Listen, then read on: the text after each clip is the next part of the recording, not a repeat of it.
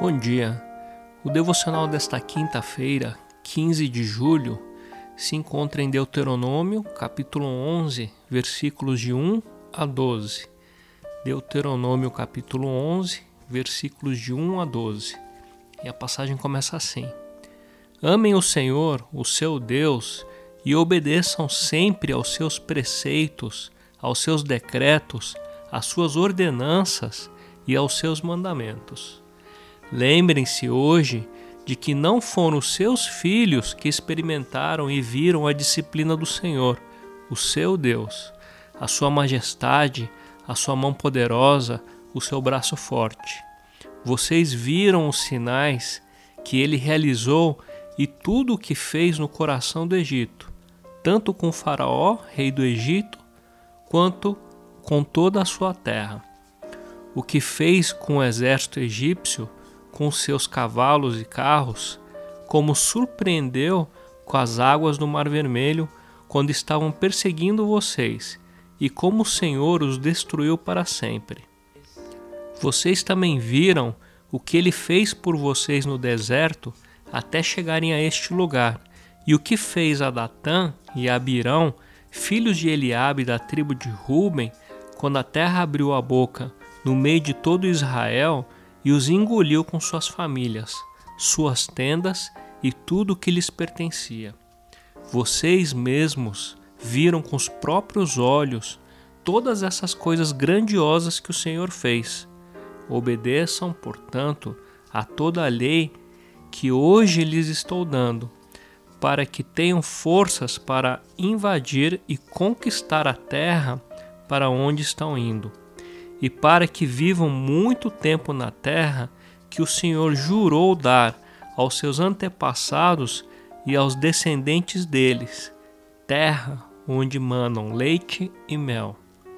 A terra da qual vocês vão tomar posse não é como a terra do Egito, de onde vocês vieram e onde plantavam as sementes e tinham que fazer a irrigação a pé, como numa horta mas a terra em que vocês, atravessando o Jordão, vão entrar para dela tomar posse é terra de montes e vales que bebe chuva do céu.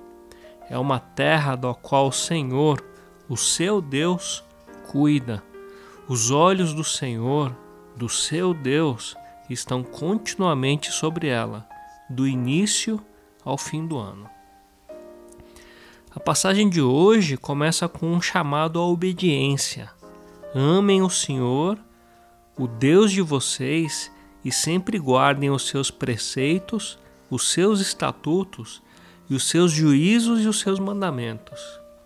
Em seguida, Moisés relembra os israelitas dos feitos do Senhor, dizendo: Lembrem-se da disciplina do Senhor, o seu Deus, a sua majestade, a sua mão poderosa, o seu braço forte. E depois ele destaca três momentos da história. Do versículo 3 e 4, é, o Êxodo dizendo: Vocês viram os sinais no Egito, o que Deus fez com o exército egípcio, como ele os surpreendeu com as águas do Mar Vermelho quando estavam perseguindo vocês, e como o Senhor os destruiu para sempre. No versículo 5, ele lembra a presença de Deus no deserto. E no versículo 6, o caso de Datã e Abirão, quando a terra abriu a boca no meio de todo Israel e os engoliu com suas famílias, suas tendas e tudo que lhes pertencia.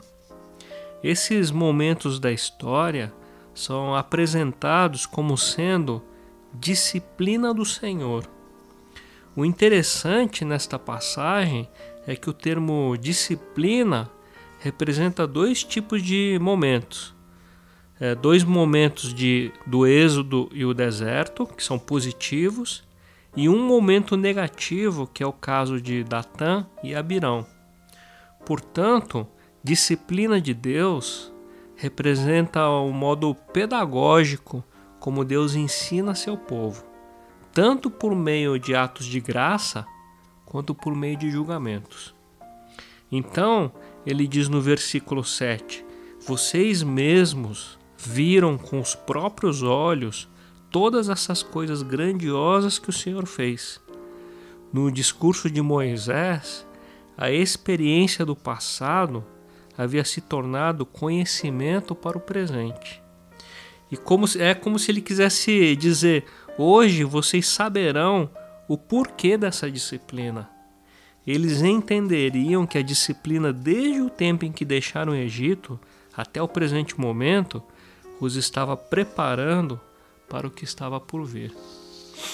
No versículo 8, o povo é exortado mais uma vez a guardar os mandamentos, mas agora o foco está no futuro.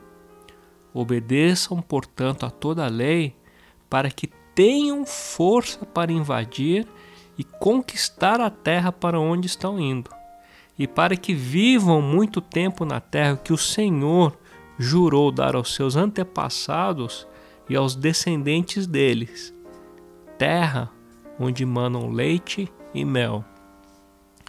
No livro de Números, capítulo 16, versículos 12 a 14, encontramos o relato da rebelião de Datã e Abirão.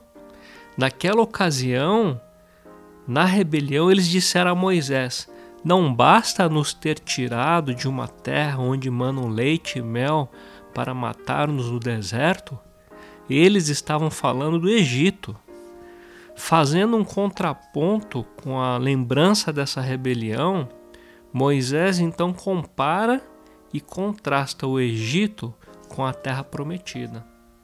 A terra da qual vocês vão tomar posse não é como a terra do Egito, de onde vocês vieram e onde plantavam sementes e tinham que fazer a irrigação a pé como numa horta, mas a terra em que vocês, atravessando o Jordão, vão entrar para dela tomar posse é terra de montes e vales que bebe chuva do céu. É uma terra do qual o Senhor, o seu Deus, cuida.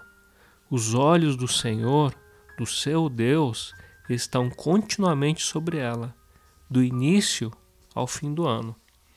A terra que os israelitas estavam prestes a possuir era naturalmente regada pela chuva do céu. Na terra prometida, os israelitas não dependeriam de técnicas humanas, mas sim da provisão de Deus. Como temos encarado a disciplina de Deus? Só pontos negativos? É só castigo? É só castigo por castigo?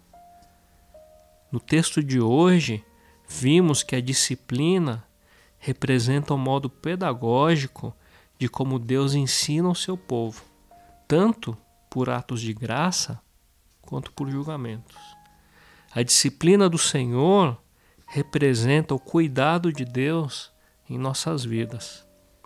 Em Hebreus 12, 8 é dito que se Deus não os disciplina como faz com todos os seus filhos, significa que vocês não são filhos de verdade, mas ilegítimos.